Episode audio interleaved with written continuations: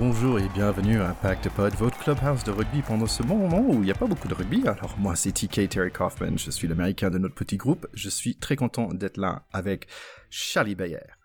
Salut, toujours content d'être là, toujours content d'être présent, toujours content d'être avec à tes côtés comme je l'étais en deuxième ligne derrière toi, pilier de ton état. Et on a aussi notre deuxième deuxième ligne de Racing 92, c'est Théodore de Saint-Rémy. Eh oui, toujours là, fidèle au poste, j'ai pas encore été viré, donc euh, je suis présent avec grand plaisir. Et pour ramener la touche féminine dans notre pack, alors il y a Alban Borel des Pink Rockets. Salut à tous, on se retrouve, on ne se quitte plus malgré la situation et tout va bien.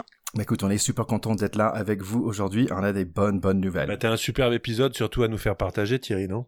J'ai eu une super opportunité, c'est de, c'est de faire un entretien avec Serge Bedsen.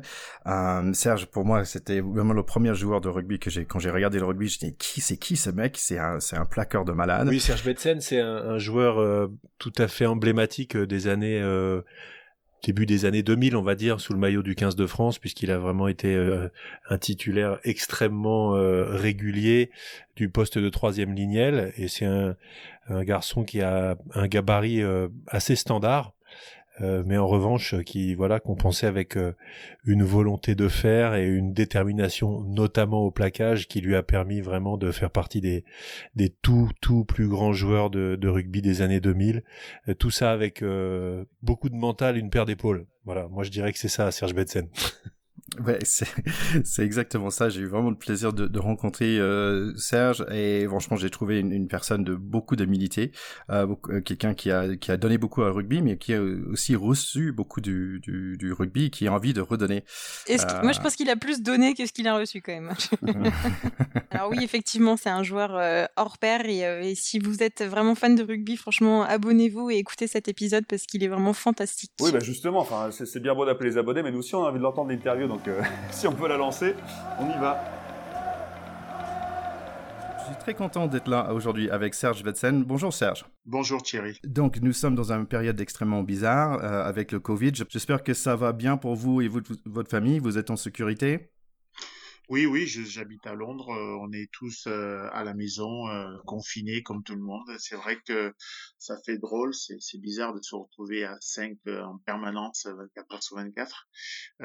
mais bon, il faut, il faut suivre des règles euh, et, respecter euh, ce cloisonnement pour pouvoir euh, justement espérer que cette pandémie s'arrête le plus vite possible. Donc si on parlait de, votre vie sportive, euh, donc vous êtes arrivé de Cameroun à l'âge de 9 ans. Est-ce que pour vous, de mémoire, est-ce que c'était comme une aventure? Est-ce que c'était un moment difficile ou un peu des deux? Ben, C'était un peu des deux. C'est vrai que ben, la première chose, c'était que je, retrouvais ma mère qui était partie euh, 4-5 ans avant moi, avant, moi, et, c'est vrai que je la rejoignais. C'était une, euh, c'était quelque chose de très très très fort pour moi.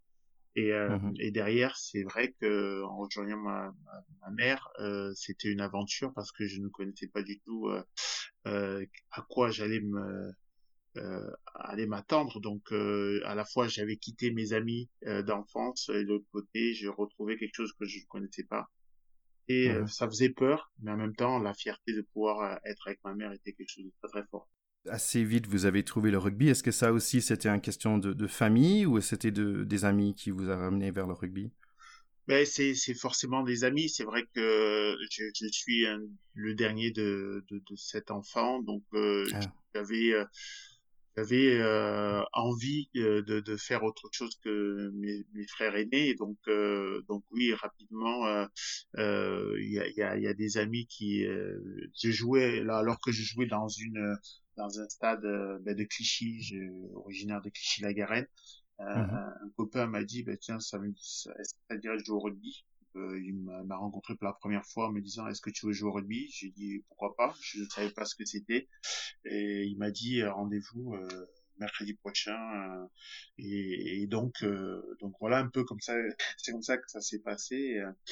Et, je me dis toujours que c'est un des, des seuls rendez-vous que j'ai pas loupé, puisque mercredi suivant j'étais là à l'heure et voilà j'y suis resté tout le temps finalement.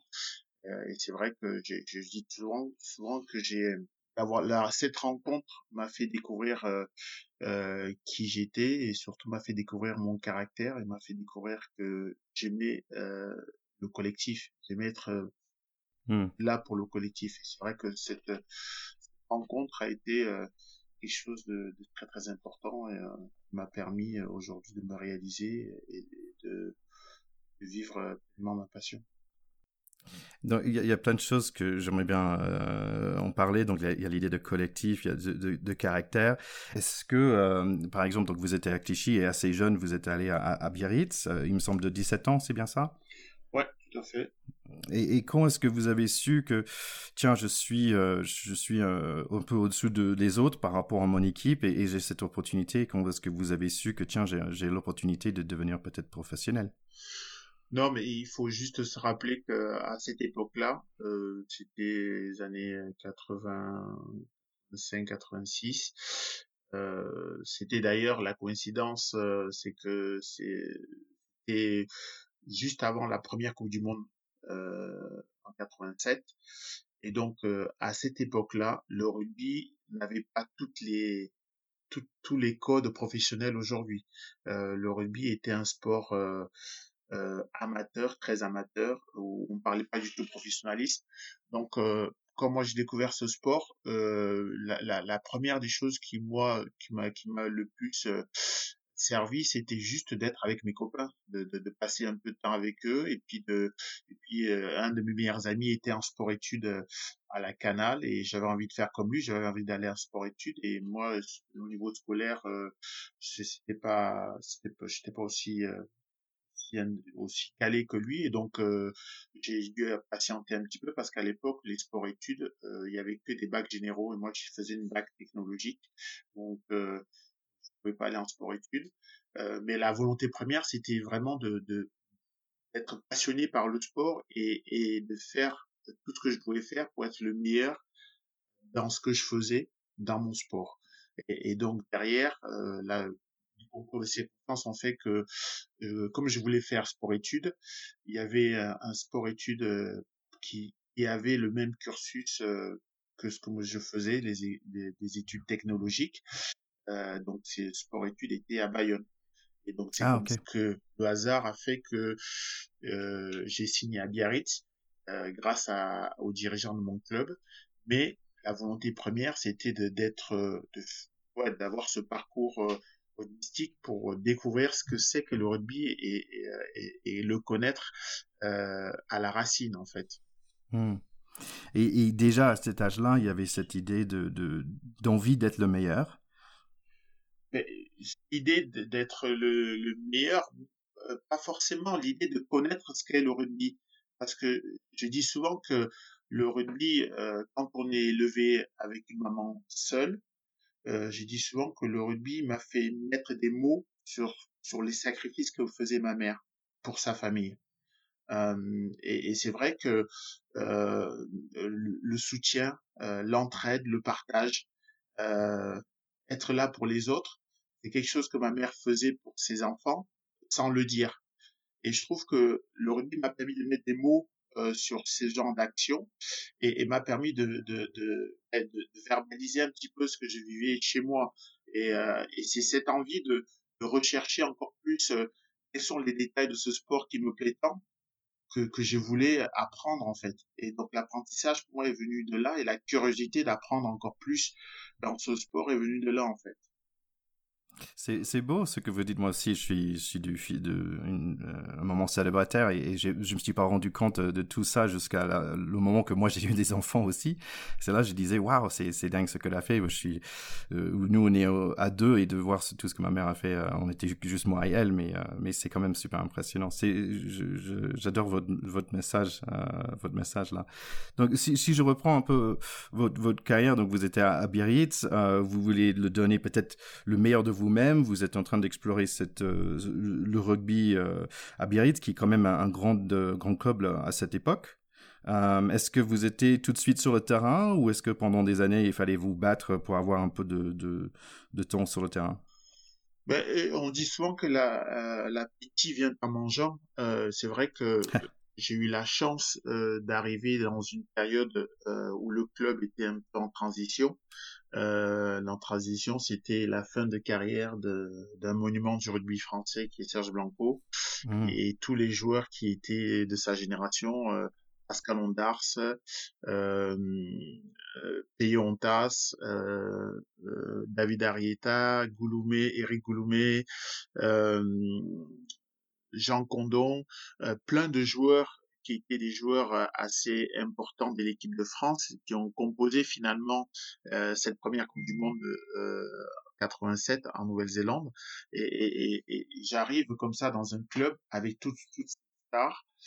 C'est vrai que j'étais euh, j'étais aux anges parce que à la fois je les connaissais pas tant que ça, mais je suis arrivé dans un contexte où le club était en en transition et, j'ai j'ai une chance euh, incroyable incroyable de de signer à Biarritz euh, la dernière saison de Serge Blanco euh, mmh. la saison 91 92 euh, et donc j'arrive en été 91 ce qui m'a le plus frappé c'est pas forcément encore une fois le rugby et autour du rugby. Euh, c'est, c'est, je arrive, j'ai, j'ai, je fais le voyage avec tous mes copains de Clichy, euh, mes meilleurs copains de Clichy, m'accompagnent en fait en voiture puisqu'ils étaient euh, et euh, voilà ils étaient toujours on était toujours ensemble ils m'ont accompagné euh, pour aller à Biarritz euh, pour la première fois et donc on, on arrive en été je me rappellerai toujours et, et c'est quelque chose qui m'a toujours marqué. On arrive en plein été, c'était les fêtes de Bayonne. Euh, on ah. arrive euh, à Biarritz, c'est la plage, euh, le soleil, le surf.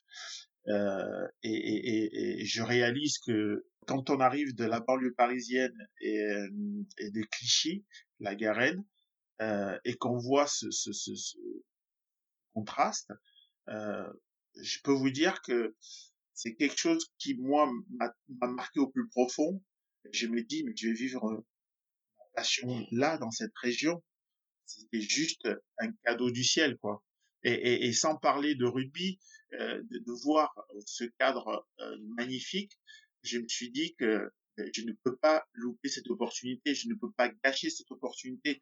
Et, c'est vrai que j'ai toujours été euh, quelqu'un qui était assez assez assez focus, assez assez sérieux, mais ça a encore amplifié euh, en moi l'idée que j'ai pas le droit de échec. J'ai pas le droit de, de ne pas réussir, quoi. Oui, j'ai pas de regretter. Euh, j'adore, j'entends votre sourire quand vous racontez cette histoire et c'est tellement vivide dans votre, euh, dans votre, euh, même aujourd'hui, je vois bien vous et vos copains dans la voiture, c'est, vraiment excellent. Donc, avec Biarritz, quand même, le, vous réussissez de, de devenir champion trois fois de, dans le top 14. Justement, je, je, cette histoire est, est importante et j'essaie de la raconter quand je fais des, des séances de motivational speaking ou c'est de dire que euh, ben, en arrivant cette, cette saison-là à Biarritz, je vais vivre la dernière euh, la dernière épisode euh, de vie de de Serge Blanco et de toute cette génération, Pascal Ondars, Jean Condon, euh. Il y avait d'ailleurs Richard Jones qui était arrivé au club cette année-là euh, et, ben, ils vont vivre, je vais vivre une saison incroyable de rêve parce que donc moi je suis junior, hein, je joue pas en équipe première, je suis en junior, euh, l'équipe junior, et euh, et Biarritz réussit à faire les phases finales euh, championnat de France pour, euh, essayer de gagner le bouclier de Brennus. Et donc c'est ce fameux match euh, où Biarritz joue contre Toulon en 92, donc match où Patrice Tesser et euh, Yann Delegue et, et, toute la jeune génération battent euh, l'équipe de Biarritz. Et c'est cette année-là où, euh, voilà, je vis une saison incroyable. Le, parcours de Biarritz euh, et, et, et, et je, je, monte à Paris au Parc des Princes. J'amène ma mère euh, avec moi au stade pour la première fois. Et, euh, et mmh c'est vrai que je pleure, je pleure parce que ben, mon équipe ne gagne pas. Et, euh, et au fond de moi, je me dis, euh, je me dis, je le gagnerai un jour ce bouclier. Et voilà un peu comme ça, euh, c'est comme ça que le rêve pour moi commence euh, à me dire euh, un jour euh, je, je, je, le soulèverai. Et c'est vrai que euh, construire euh, son rêve de cette façon, il n'y a pas mieux. Et c'est vrai que tout, joueur de rugby rêve de, soulever un jour ce bouclier Brennus. C'est vrai que j'ai eu la chance inouïe de le soulever à trois reprises. Vous parlez de, de rêve, et, c'est vrai que tout le monde peut en rêver, mais c'est pas tout le monde qui, qui arrive, et donc ça veut dire qu'il y a beaucoup de travail, il y a beaucoup de boulot qui, que vous avez euh, effectivement fait pour, euh, pour y arriver.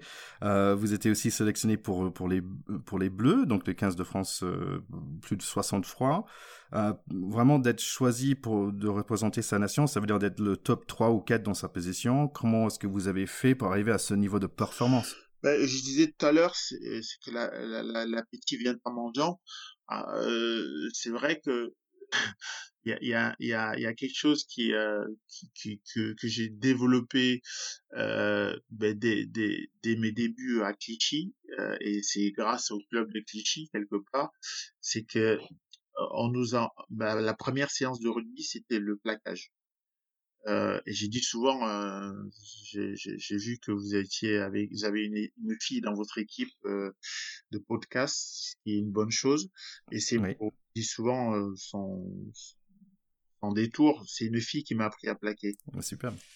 Et, et donc, ce geste-là, c'est le geste que j'ai voulu cultiver finalement en moi parce que c'est un geste d'humilité, un geste de générosité, un geste euh, de partage parce que parce qu'on on met son corps au service du collectif. Et c'est vrai que c'est ce geste-là que qui quelque part m'a fait grandir, euh, où j'ai voulu euh, cultiver une différence fondamentale dans ma personnalité et dans ma façon de vivre le rugby.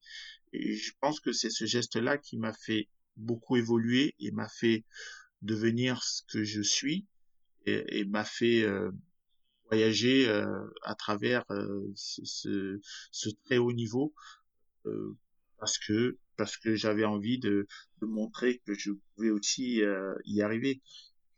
En, en, parlant de, de, Alban, en fait, elle avait une question pour vous. Donc, euh, elle joue à Stade Français euh, des Pink Rockets. Elle voulait avoir votre conseil pour assurer un plaquage en toute situation. Ah, bonne question. Euh, c'est marrant parce que c'est quelque chose sur lequel je travaille beaucoup euh, euh, depuis euh, depuis dix ans. Euh, j'ai créé un programme de rugby euh, qui s'appelle Western Rugby à Londres et, et donc j'initie le rugby dans dans les écoles et et, et en fait c'est vrai que c'est un geste qui n'est pas forcément cultivé comme il doit être cultivé auprès des enfants pour pour les initier euh, euh, je, je, toujours que euh, il faut plus d'une plus d'une minute pour euh, pouvoir euh, comprendre le process. Euh, et c'est vrai qu'aujourd'hui, nous, on n'est pas dans, dans ce monde de process. Et donc, pour apprendre à plaquer à un enfant, euh, c'est vrai qu'il faut beaucoup de temps, il faut beaucoup de patience. mais on peut le faire de manière très très fun, de manière ludique. L'idée, c'est de, pour moi, pour, pour, commencer, hein, c'est de pouvoir lui, lui dire euh, que le rugby euh, et, et, la valeur première, c'est de, vouloir mettre son corps au service collectif. Et donc, euh, le plaquage fait partie de, ces gestes-là. Donc, euh, euh, le premier, la première façon de le faire, c'est de ben, d'être euh, à genoux, le plus proche possible de, de quelqu'un qui est qui est devant soi avec le, le ballon. Et puis derrière de d'être euh, de, se baisser au, au, plus au plus bas et de pouvoir euh, euh, agripper euh, ses jambes et euh, et le geste en fait qui que, que j'essaie d'apprendre à n'importe quel enfant c'est de pouvoir se dire que il faut qu'il serre ses bras comme comme si c'était des ciseaux, comme on m'appelait la faucheuse, euh, et, de, vraiment serrer ses bras pour qu'il rapproche ses coudes euh, l'un contre l'autre et, et, et, de pousser avec son épaule et en même temps qu'il va avancer quand il est à genoux, normalement la personne tombe. Donc c'est ce geste de ciseaux que j'essaie d'apprendre aux enfants. et une fois qu'on a l'habitude de ça, on peut pouvoir après commencer à, à trottiner, à, à, courir vite. Mais tant qu'on n'a pas cette, cette forme d'appréhension du contact euh, pour pouvoir se dire que ben, on va tomber tout en sécurité et, et euh, son, sa tête va, va se retrouver sur euh, le genou de son, de, de son adversaire, euh, ça pourra comme ça donner confiance à, à n'importe quel enfant pouvoir plaquer euh, en sécurité. Mais ça passe par beaucoup, beaucoup d'étapes. Et, et, ces étapes-là, je pense que souvent on, on les oublie, on, ne fait pas attention. Et il faut constamment le rappeler.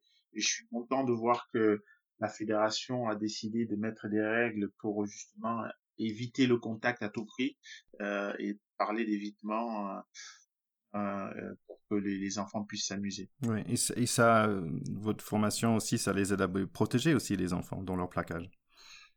Mais tout à fait, tout à fait. C'est de la prévention. C'est complètement de la prévention. L'idée, c'est de, c'est de, souvent quand on se fait mal, on n'y revient pas. Et c'est vrai que c'est la peur des parents. Moi, je suis papa, euh, j'ai des enfants. Euh, je, ne, je, ne, je veux que mes enfants découvrent ce sport, mais en même temps, je ne veux forcément qu'ils, je, je veux pas qu'ils se blessent. Et donc, mmh. donc c'est important de leur donner des outils. Et, et, et on le sait. Et, je trouve fantastique le travail qu'il fait dans, plein de pays pour parler de prévention et pour parler euh, de sécurité. On veut pas voir des, enfants euh, euh, se blessent, on veut voir des enfants qui prennent beaucoup de plaisir à, faire ce sport. Mon, fils avait euh, aussi une question. Il, il joue en sa première année en U14 en ce moment, donc il, voulait savoir est-ce que vous étiez déjà un bon plaqueur à son âge, à 12 ans? Et ce que j'entends, c'est pour vous le, plaquage, c'était votre porte vers tout ce que vous avez fait dans le rugby. Oui, euh, j'étais, j'étais, on va dire que j'avais, j'avais peut-être des prédispositions, euh, mais en tout cas j'aimais ça. Il y a beaucoup d'enfants, je sais qu'il y a beaucoup d'enfants qui aiment plaquer. Euh, et, qui aiment cette idée de contact. Mmh et en fait, on l'a ou on l'a pas. Quand on l'a pas, c'est comment acquérir euh, un skills euh, pour justement que ça devienne euh, seconde nature pour nous et que ça devienne quelque part des réflexes. Et c'est là où je pense qu'il y a un travail euh, euh, constamment de des éducateurs, des entraîneurs, des coachs, des parents, que justement ça devienne euh, des habitudes. Le plaquage est un, des gestes ultimes que tous les joueurs ont besoin d'avoir. C'est pas comme au football où on peut avoir euh, des attaquants et des défenseurs. Euh, tout le monde, même si même dans le football, tout le monde doit défendre et tout le monde doit attaquer. Euh, il y, a, y a des disparités qui sont assez fortes, alors que le rugby, tout le monde, euh, c'est des gestes que tout le monde doit avoir et, tout le monde doit être préparé à ça. Si, on revenait un peu votre votre carrière de, de, joueur, euh, vous étiez aussi capitaine de l'équipe de France. Est-ce que pour vous, quelles sont des, des, des bonnes qualités d'un bon capitaine? Parce que ce que j'ai entendu, c'est l'idée des sacrifices, c'est montrer l'exemple. C'est vrai que j'ai été euh, il y, a, il y, a, des il y a comme ça euh, dans, quand on parle de prédisposition euh, oui j'étais pas forcément prédisposé à être capitaine euh, et, c'est vrai que j'ai été capitaine dans toutes les équipes dans lesquelles j'ai joué euh, et c'est vrai que la question que j'ai posée la première fois où j'étais capitaine à Biarritz à mon entraîneur m'a mis capitaine. Euh, et j'ai eu euh, la, la sagesse, ou en tout cas la curiosité de lui demander pourquoi il m'a mis capitaine. C'est vrai que je ne suis pas, je suis un des, joueurs qui, euh, voilà, qui, ne, parlait pas beaucoup, très réservé, euh, voire timide. Et il m'a dit, parce que tout le monde te suivra euh, quand tu joues. Euh, voilà, c'est pour ça que je te mets capitaine. Et, euh, et c'est vrai que je n'étais pas celui qui parlait le plus. Tout ce que je faisais, c'était pour le bien de l'équipe. Et c'est vrai que quelque part, euh, ça se peut se ressentir, ça peut se voir. Euh, on parle toujours du travail invisible et, et c'est vrai que euh, quelque part mon jeu était un jeu euh, un jeu de l'ombre euh, et, et, je dis souvent que ce jeu d'ombre que, que, que, que, je, que je faisais c'est aussi par rapport à ma passion au 5 de devant. Je suis quelqu'un qui qui adore qui adore le 5 de devant euh, par leur sens du sacrifice par leur, leur sens euh, du dévouement euh, et, et, avoir poussé auprès d'eux depuis euh, euh pendant 20 ans, euh, je dis toujours, c'est eux qui m'ont fait briller, c'est eux qui me qui me mettaient dans la lumière parce que je leur le fait d'être toujours au soutien à leur soutien, je leur demandais des choses qui pouvaient, sur lesquelles, voilà, comme j'étais passionné par le fait de chasser le 9 et le 10, euh, il suffisait de, de, de, de communiquer euh, euh, cette envie euh, et de communiquer cette, ce, voilà, ce, ce, cette agressivité euh, et, et, et, que ça, ça devienne une réalité. Donc, pour moi, c'est un travail d'équipe et, et, ça, ça commence par, par ce 5 de devant. Et, et du coup, euh, le fait de quelque part d'être dans la lumière dans mon jeu, c'était aussi pour les remercier et, et, leur dire merci parce que parce que voilà, on n'en parlait jamais assez et j'ai la chair de poule encore en parlant aujourd'hui parce que voilà. Ça s'entend toujours. Est-ce que euh, donc ce que j'ai entendu là-dedans, c'est l'idée de, de montrer l'exemple, c'est l'idée de sacrifice, c'est être humble, mais aussi reconnaître le, le, le travail des autres. Et tout à fait, en fait. tout à fait. Parce qu'encore une fois, on, on est 15 euh, voire 24 euh, sur la feuille de match. Chacun a sa partition, chacun a sa part à jouer, chacun a quelque chose à apporter à l'équipe. Euh, ce n'est pas de, de, profiter du collectif qui est important, c'est que chacun apporte sa différence, apporte euh, sa personnalité euh, au, au, collectif, que justement euh, le collectif en profite mmh. et et, et, vous avez joué aussi avec euh, des, des, capitaines, euh, Raphaël Ibanez et, Fabien Galté, qui sont devenus euh, bien effectivement des, managers et sélectionneurs de, de l'équipe de France. Est-ce qu'un bon capitaine, c'est un bon coach? Euh, oui, oui, forcément, forcément. C'est après, encore une fois, euh, euh, on peut être capitaine à, à, succès et derrière être coach euh, ne pas avoir de succès. Et il y en a qui sont passés par là et, qui n'ont pas eu le succès qui, eu en tant que joueur. Donc, euh, je pense que il y a quand même euh, derrière ça un, un, une, une, façon, une adaptation à faire. C'est vrai que euh, notre sport est un jeune sport professionnel et, et c'est vrai que il faut pouvoir avoir compris un petit peu certains certains aspects de, du professionnalisme pour pouvoir euh, faire en sorte que ça devienne euh, mmh. son, son métier, euh, passer du joueur professionnel qui est son qui est qui a été mon métier. Euh, c'est vrai que que ce soit Fabien, que ce soit Raphaël, euh, ils ont ils ont réussi à à, à se remettre en question euh, en allant coacher euh, euh, tout d'abord en club, en allant coacher euh, euh, des, des, des, équipes qui, sur lesquelles ils n'ont pas toujours eu tout le succès qu'ils ont eu en tant que joueurs. Donc c'est une forme de remise en question assez assez fort et, et profonde. Et derrière accepter que et c'est ça qui est, qui est, souvent difficile, accepter que le joueur que l'on était euh, ce n'est pas la même chose que d'être manager, entraîneur. Chose de très très important et, qui, qui n'est pas donné à tout le monde de, de pouvoir euh, euh, voilà redescendre un petit peu euh, pour pouvoir être à la portée de ceux pour qui on, on est on est coach euh, et être euh, quelque part à, à, leur niveau pour pouvoir les amener à grandir. Euh, c'est quelque chose qui demande beaucoup de, de, travail et beaucoup de, de recherche euh, euh, et, je pense que oui, il, y a des, des, des, il y a des, anciens joueurs qui sont capables de, de faire ce travail quelque part d'introspection euh, et, et, je trouve que voilà ça, ça, ça, leur réussit euh, par la suite. Et, euh, et en cela j'ai je pense notamment à un joueur euh, absolument exceptionnel euh, que, que l'on que l'on connaît qui est pas du tout dans le monde du, du rugby, le monde du, du, football, Zinedine Zidane. pour moi, c'est la référence, la référence de d'un homme, euh, d'une légende euh, sport qui a réussi à à, à, à se mettre au niveau euh, des équipes coachées pour qu'ils les amènent à gagner. Et c'est ça qui est un peu, euh, pour moi, le, voilà, la, référence ultime, je dirais, d'un athlète qui passe entraîneur. Et, et c'est ça qui, moi, me passionne euh, dans, dans, et, euh, j'espère et je, souhaite à, à, Raphaël et à Fabien euh, beaucoup de succès. C'est vrai que ils l'ont démontré dans ce début de, du tournoi destination et, et j'espère que ça va continuer à, à, à être euh, de la sorte et, et j'espère qu'ils auront tout le succès qu'ils méritent.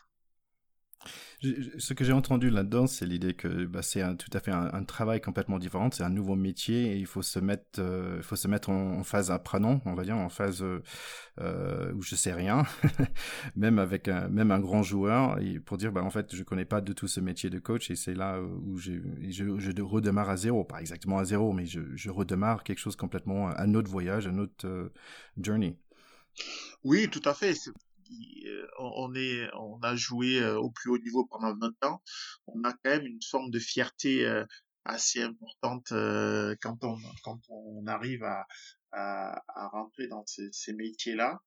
Et mais mais c'est vrai qu'il faut pouvoir se mettre à poil quelque part face à des face à des, des, jeunes athlètes qui ont aussi eux des ambitions, une vision aussi du coach et, et, derrière, c'est de comment trouver cette alchimie pour, euh, pour que justement on puisse les embarquer et les faire rêver. En cela, je trouve que euh, voilà, un coach comme euh, Bernard Laporte, euh, moi en tout cas, m'a marqué dans ça, c'est c'est c'est cette capacité à être proche des joueurs, mais en même temps à être dur avec ses joueurs, euh, mmh. qui qui faisait que il arrivait à, à en retirer quelque chose. Et, je trouve que euh, y a, c'est pas c'est pas toujours évident euh, dans le monde du rugby.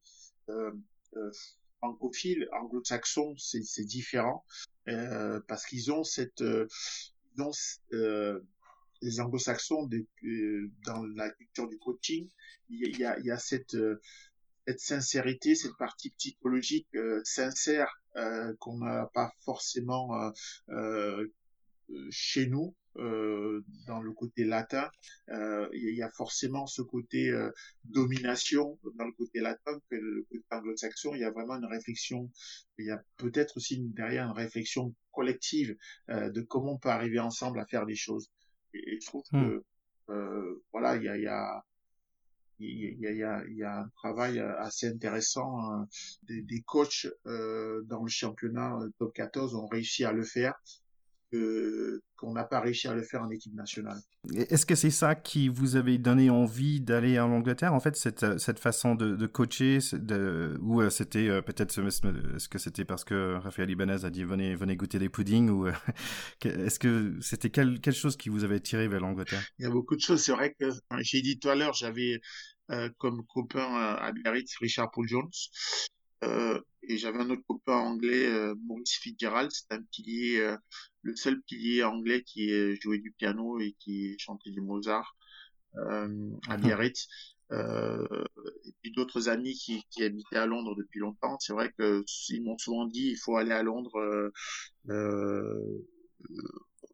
et, et, et en est ouais en, en ayant fini ma deuxième Coupe du Monde en France en 2007, je me suis dit que c'est une opportunité de pouvoir aller à, à Londres, euh, de surtout apprendre l'anglais et de connaître et découvrir notre culture de mon sport. Mhm. Euh, le hasard a fait que Raphaël était euh, à Wasps et, et j'avais une opportunité d'aller jouer à Bristol et je l'ai appelé en disant Raph, voilà j'ai cette opportunité, qu'est-ce que t'en penses? Il m'a dit il faut que tu viennes à Londres. Et c'est comme ça que je suis à Londres depuis dix ans. Hmm. Voilà, donc oui, il y avait ces, ces, à la fois ces, connaissances de, de l'Angleterre via des amis euh, de toujours et, cette opportunité qu'avait euh, euh, que j'avais avec Raphaël qui m'a dit mais voilà c'est effectivement à Londres qu'il faut que tu viennes. Et, voilà. Et, et, et, je voulais découvrir cette culture pour comprendre justement, encore une fois, c'est la la recherche de, la compréhension de mon sport et c'est vrai que du coup, euh, ben, je vais dans le pays où ce sport a été créé, euh, tout simplement, et donc euh, j'ai une opportunité euh, euh, incroyable à nouveau de pouvoir vivre une autre une autre version de mon sport. Et c'est vrai que depuis que je suis à Londres depuis 2008, et euh, ça a été euh, une expérience incroyable, extraordinaire, euh, à la fois des découvertes d'une autre culture, à la fois de, de, de, l'apprentissage de la langue et à la fois pour le développement de mon après-carrière. Mmh. J'aimerais bien en parler après. En parlant de, de, de, de culture, est-ce que vous avez un petit anecdote par rapport au choc culturel pour vous quand vous êtes arrivé? Euh, Le choc culturel, euh, il y en a beaucoup. Hein. Ça, ça, ça, va pas se faire en, en, en 5-10 minutes. La première euh, qui m'a le plus frustré, c'est euh, c'est d'arriver à l'entraînement et euh, j'ai pris que des vents euh, parce que je voulais dire bonjour à tout le monde. Serrer la main. Ah oui. Euh, c'est on, on serre pas la main ici. Non, non, de tout. Et on dit pas bonjour. On arrive, on fait ce qu'on a à faire, on, on, on, voilà. Et, et, ça, je peux te dire que c'était une frustration, mais un truc de malade.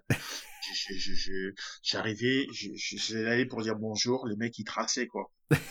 Et et, euh, et euh, ça, ça c'était dur ça c'était dur.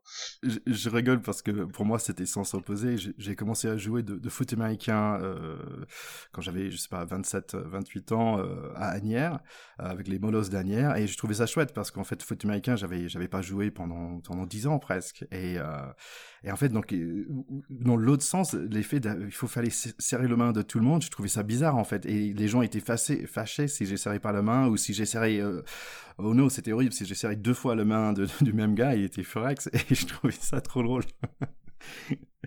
Donc pour vous aussi. Ouais, mais c'est vrai que c'est c'est c'est c'est c'est ces aspects culturels, on s'en rend pas compte, on s'en rend pas compte, mais c'est mm.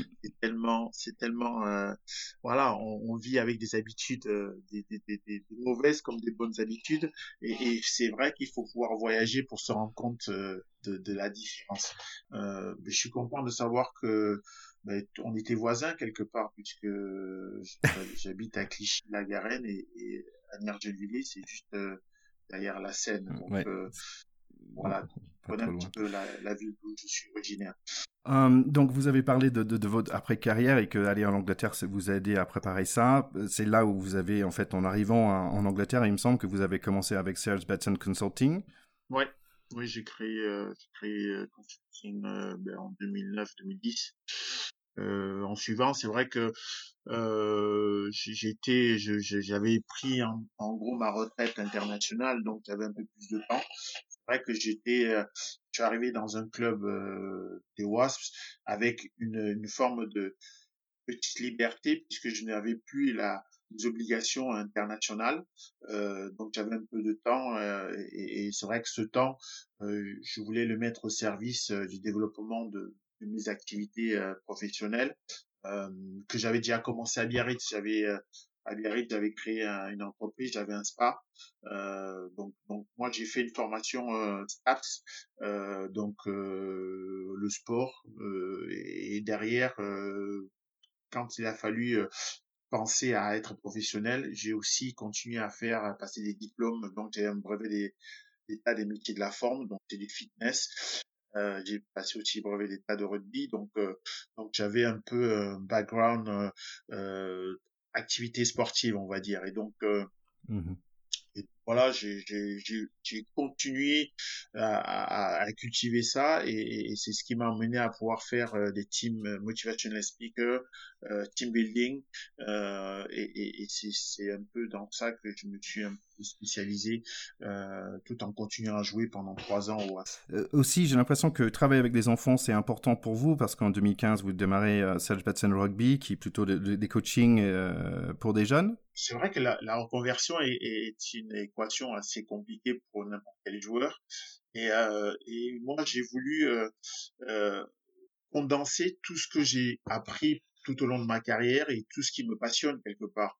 C'est vrai que ma femme étant enseignante de sport, euh, on s'est croisé en stage à Bordeaux, j'ai voulu voulu me dire que voilà pendant 20 ans au plus haut niveau j'ai pas eu le temps d'être en famille j'ai pas eu le temps de voir mes enfants donc euh, j'ai créé cette, activité parce que elle collait avec euh, quelque part l'agenda scolaire euh, des enfants. Même si ma femme vous dira que elle me voit pas toujours euh, mais euh, c'est vrai que c'était une façon pour moi de dire que ça me permet d'être euh, au rythme des enfants et de pouvoir avoir des enfants. Donc l'idée c'est de proposer des prestations à des écoles primaires parce que les écoles primaires n'ont pas de de, de petits departments euh, et, donc ils externalisent de toute façon leur activité, c'est-à-dire qu'ils vont à l'extérieur de l'école pour faire des activités ou ils font venir des intervenants.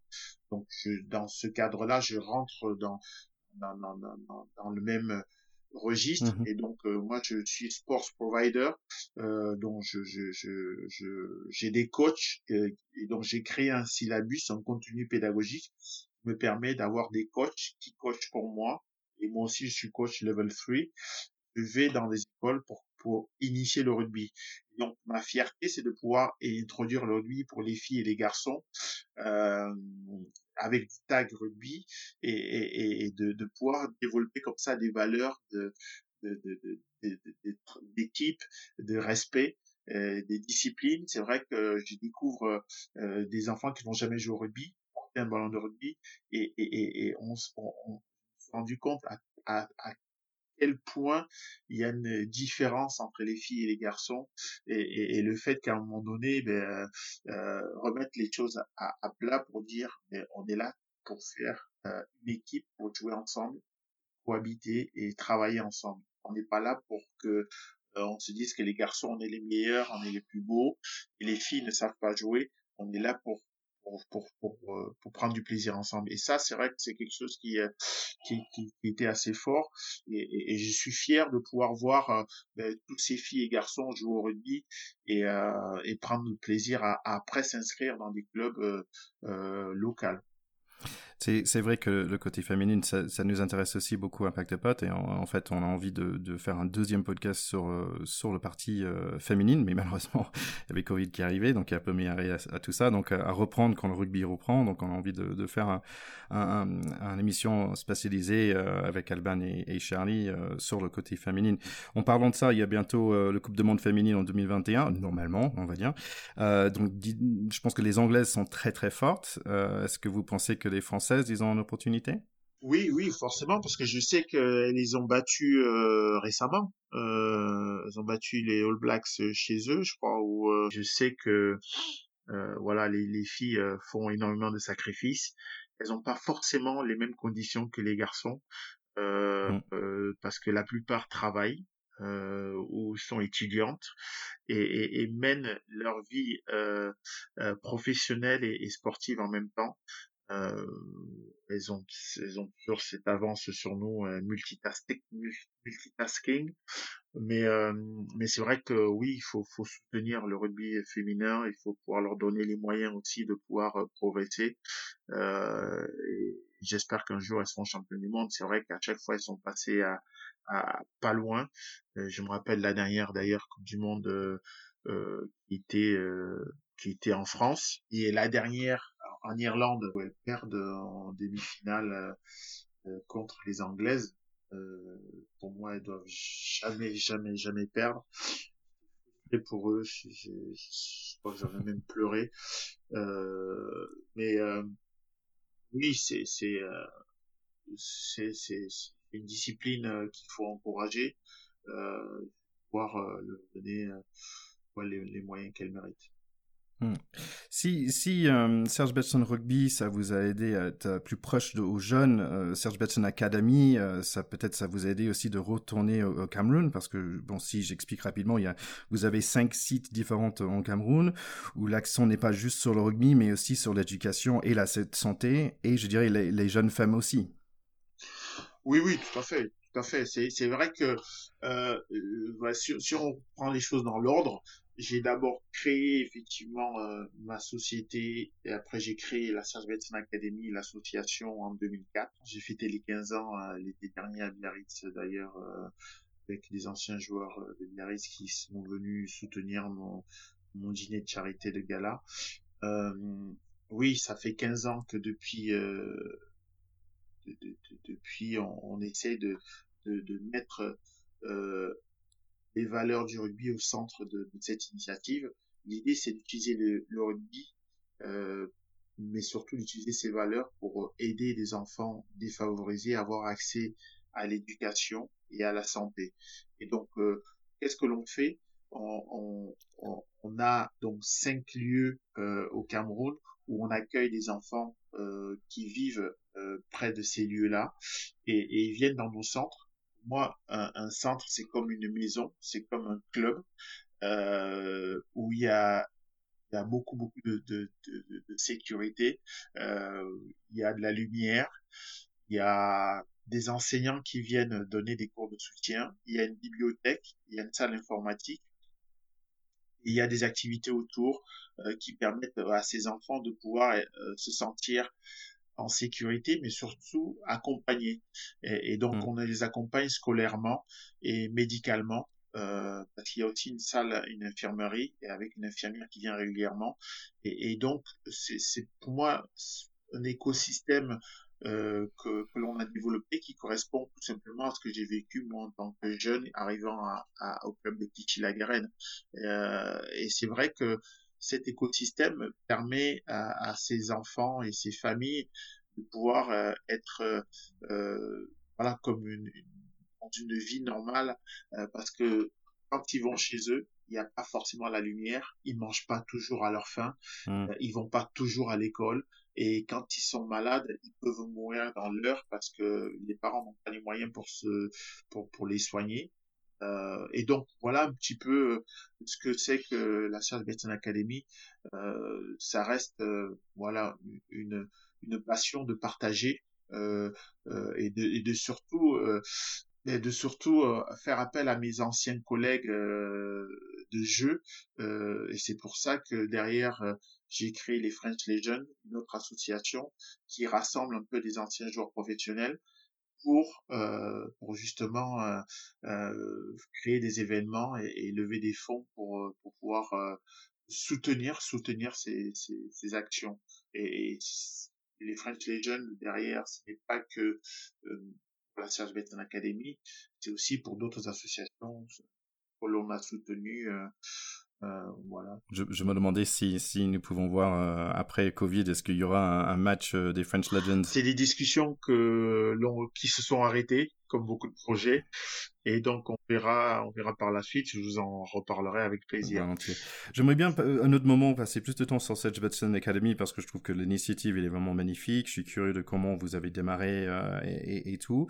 Et d'ailleurs, pardon, je, je coupe Thierry. Euh, on a euh, donc, donc l'association a été euh, immatriculée à Biarritz et j'ai matriculé l'association euh, dans ton pays, ah, aux États-Unis, à Washington D.C. C'était une petite question que j'avais pour vous. C'était est-ce que il y a la MLR, le Major League Rugby, qui a qui a démarré euh, euh, assez fort, on va dire plus fort que les autres euh, essais aux États-Unis pour le rugby. Est-ce que vous pensez que le rugby a un avenir aux États-Unis? Oui, forcément. J'ai fait j'ai fait trois années d'affilée des camps de rugby là-bas au Virginia Military Institute euh, et, euh, et, partout autour de Washington DC. Euh, il y a, y a pas, il y a, y a rien à dire, il y a rien à dire. Il y a, il y a juste à, à voir euh, petit à petit les choses se mettre en place euh, mmh. parce que c'est un sport, euh, c'est un sport qui qui qui va bien aux Américains. C'est un sport qui est, je le dis, complémentaire pour moi au, rugby, au, football américain. Et, et, je pense que euh, voilà, le, le, développement du rugby va être euh, phénoménal à, aux États-Unis. Mm. Euh, ils ont des principes euh, ben, de travail euh, au niveau de, le, de, de, la remise en forme, au niveau de la préparation mentale, au niveau de, de, la musculation. Euh, donc c'est du, copier-coller de tout ce qu'ils savent déjà faire, qu'ils font déjà depuis tout le temps. C'est marrant parce que la les premières fois que j'ai vu le rugby à l'écran, c'était en regardant l'équipe de France avec mon ami Théo, qui, avec lequel je, je fais ce, ce podcast, et vous étiez sur l'écran. Et, et j'ai vu la façon que vous, vous, vous bougez et vous plaquez. J'ai pensé que vous avez joué de foot américain parce que ça semblait beaucoup à un middle linebacker. Euh, en foot américain, c'est le mec qui fait de nord et sud au lieu de, de gauche-droite. Vous, vous, mm. vous étiez de nord et sud dans le sens que aller direct au, au, plaquage et, votre closing distance était vraiment au closing time, je sais pas comment dire. Et votre, vitesse de plaquage était était vraiment impressionnant. Non, mais c'est euh, moi je suis fasciné par ce par ce sport justement et je me dis j'aimerais vraiment, euh, j'aimerais euh, passer dans l'idée que, euh, voilà, le, rugby devrait être un sport qui devrait être plus pratiqué par les, footballeurs américains. Et on en a déjà certains qui sont revenus au football, au rugby, hein, des, joueurs de football américain qui sont venus au rugby. Et je me dis que euh, amener cette science un peu du plaquage, et, et je pense qu'ils ont commencé à travailler dessus, est quelque chose qui peut être hyper intéressant parce que parce que voilà il y a, le côté je, je me dis euh, il y a y a le côté il y a, il, peut y avoir beaucoup plus d'efficacité dans le fait de défendre des des touchdowns. Mm. Je rêverais de, pouvoir euh, aider les équipes à défendre des touchdowns. Je trouve que la technique de plaquage est complètement différente. Bah, je suis pas professionnel, hein, mais j'ai joué un peu quand même au, foot américain et au rugby. Et, et au foot américain, j'avais très mal après chaque match parce que même si j'ai beaucoup de, de protection, j'ai le casque en, en, fer et tout ça, bah en fait, on, on, vise avec la tête. C'est la tête qui, bon, c'est peut-être pas la, meilleure façon, mais beaucoup de fois, en fait, c'est la tête qui mène le, le, le, geste. Et en rugby, c'est plutôt, bah, on va dire, c'est l'épaule. Et c'est pas, je pense que bon, il commence, je pense qu'il devrait euh, je pense qu'ils essaient de que les jeunes ne, ne, plaquent pas comme ça, mais quand même c'est c'est c'est quelque chose euh, à apprendre. Effectivement, il y a, il y a c'est en fait c'est de défaire l'apprentissage de plaquage de rugby, euh, de pardon, c'est défaire l'apprentissage de plaquage de foot américain pour apprendre cette de rugby, pour se protéger au mieux. Bah oui, tout à fait, mais surtout pour être plus efficace. C'est vrai que quand on voit la vitesse, la vitesse que, que, que les gens ont dans, dans le déplacement, il faut juste que il, ce que ce que tu disais ça dans le, tracking mmh. la vitesse de déplacement dans le tracking euh, ce serait génial. Bon, juste, juste pour finir, j'avais mon, mon, mon, coéquipier euh, Théo qui, qui disait, j'ai deux dernières questions pour vous, qui, qui se posait la question pour vous, est-ce qu'il y a un joueur en particulier qui vous avez, que vous avez affronté, qui vous avez impressionné le plus, soit par son, on va dire, sa taille ou son, son force, ou peut-être par sa, sa façon d'esquiver ben, il y en a plein, il y en a plein. C'est vrai que je dis souvent que euh, en tant que troisième ligne, on va faire face à deux choses euh, la vitesse et la puissance. Mmh. Euh, Donc j'ai j'ai j'ai eu euh, quelques blessures au visage euh, qui qui m'ont rappelé que ben voilà il y a des gens plus puissants que moi et, donc il fallait que je fasse attention. Et donc mm. euh, en cela, des joueurs comme Tana Umaga ou Jonah Lomu, euh, quand on les voyait venir contre nous, ben il fallait euh, fallait se préparer mm. psychologiquement, physiquement et, et, et mentalement. Euh, différemment d'un joueur comme Jason Robinson ou, ah ou Johnny Wilkinson.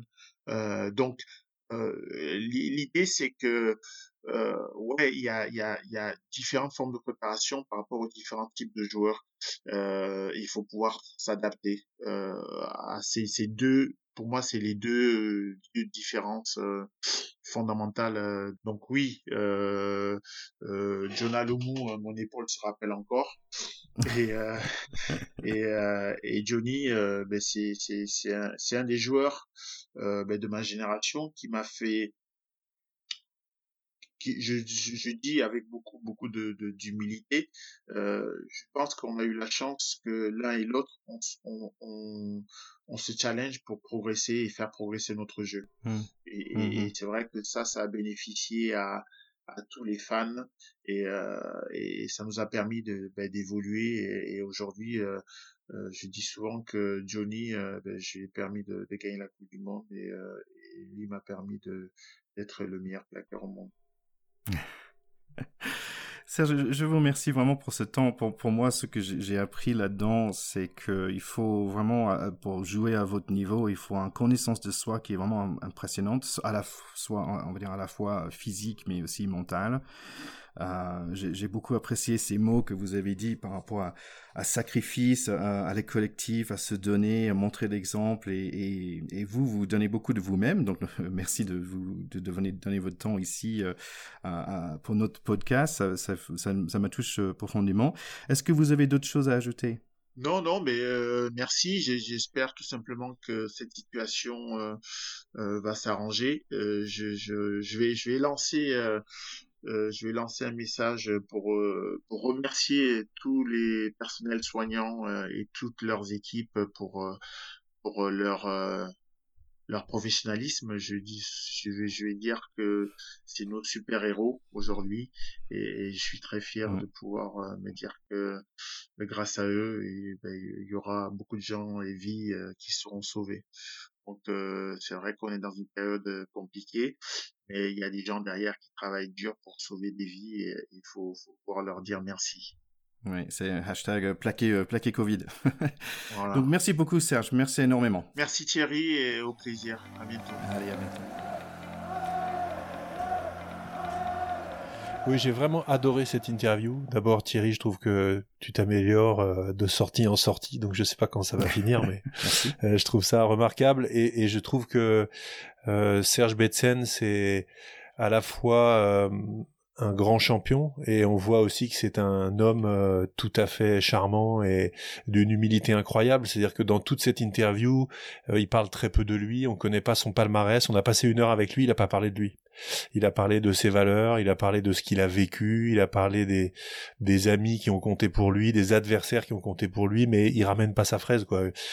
Il a pas parlé de, de son nombre de sélections, des années dans lesquelles il a gagné le Brennus et tout ça, donc je trouve que c'est complètement cohérent avec aussi sa carrière qui est un, la carrière d'un joueur de l'ombre euh, et puis j'ai voilà j'ai beaucoup aimé son son parcours euh, humain que je connaissais un petit peu. Moi, je suis né la même année que lui, hein, Serge Betsen. Euh, bon, il est, on n'a pas, on n'a pas eu les mêmes trajectoires rugbystiques, mais on est né la même année.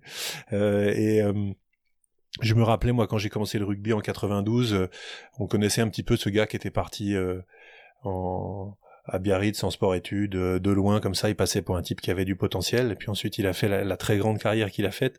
Et je finirai en disant que j'adore aussi le mélange que constitue ce garçon qui est né au Cameroun, qui a vécu en France, qui a, qui a euh, porté les couleurs de, de, la France, qui est devenu son pays d'adoption, qui maintenant vit en Angleterre, a l'air d'être comme un comme un poisson dans l'eau là-bas, euh, et qui continue de d'aimer le rugby, de transmettre.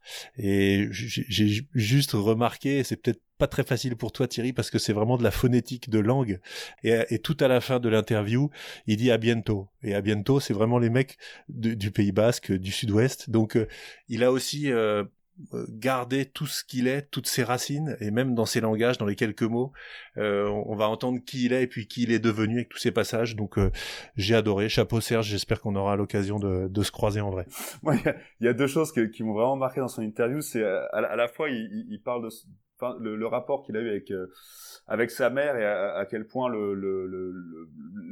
notion de travail qu'il a appris à travers le rugby, l'allier à, ce qu'a fait sa mère pour lui, c'était beau. Et il y a vraiment un truc qui, pour moi, euh, le différencie de pas mal de, gens qui connaissent la gloire pour, de mille façons, hein, de, de, des acteurs, des machins, des, des gens, des gens qui réussissent en entreprise, des gens qui réussissent dans le sport. C'est que quand on lui parle de sa réussite, euh, très souvent, quand il parle de, de, de, quand il a signé à Biarritz, quand il parle des titres qu'il a eu à Biarritz, il parle pas de, de, de travail et de ce qu'il a amené et de ce qu'il a dû faire pour. Euh, il parle de chance. Il parle de chance. À chaque fois, il dit j'ai eu de la chance de signer à Biarritz. Il dit j'ai eu de la chance d'avoir d'avoir d'obtenir trois titres. Et, et c'est très fort parce que quelqu'un qui a l'humilité de dire malgré tout ce que j'ai fait pour, bah, j'ai quand même eu de la chance dans mon parcours et c'est la chance qui m'a fait obtenir certaines choses. Ça, ça prouve une grande humilité et personnellement, je, franchement, ça m'a ça m'a beaucoup plu quoi. Il, dit pas c'est grâce à mon talent et à mes efforts. Non non, il dit j'ai eu de la chance. Voilà, j'ai rencontré les bonnes personnes euh, qui m'ont fait qui m'ont fait avoir un parcours de vie de dingue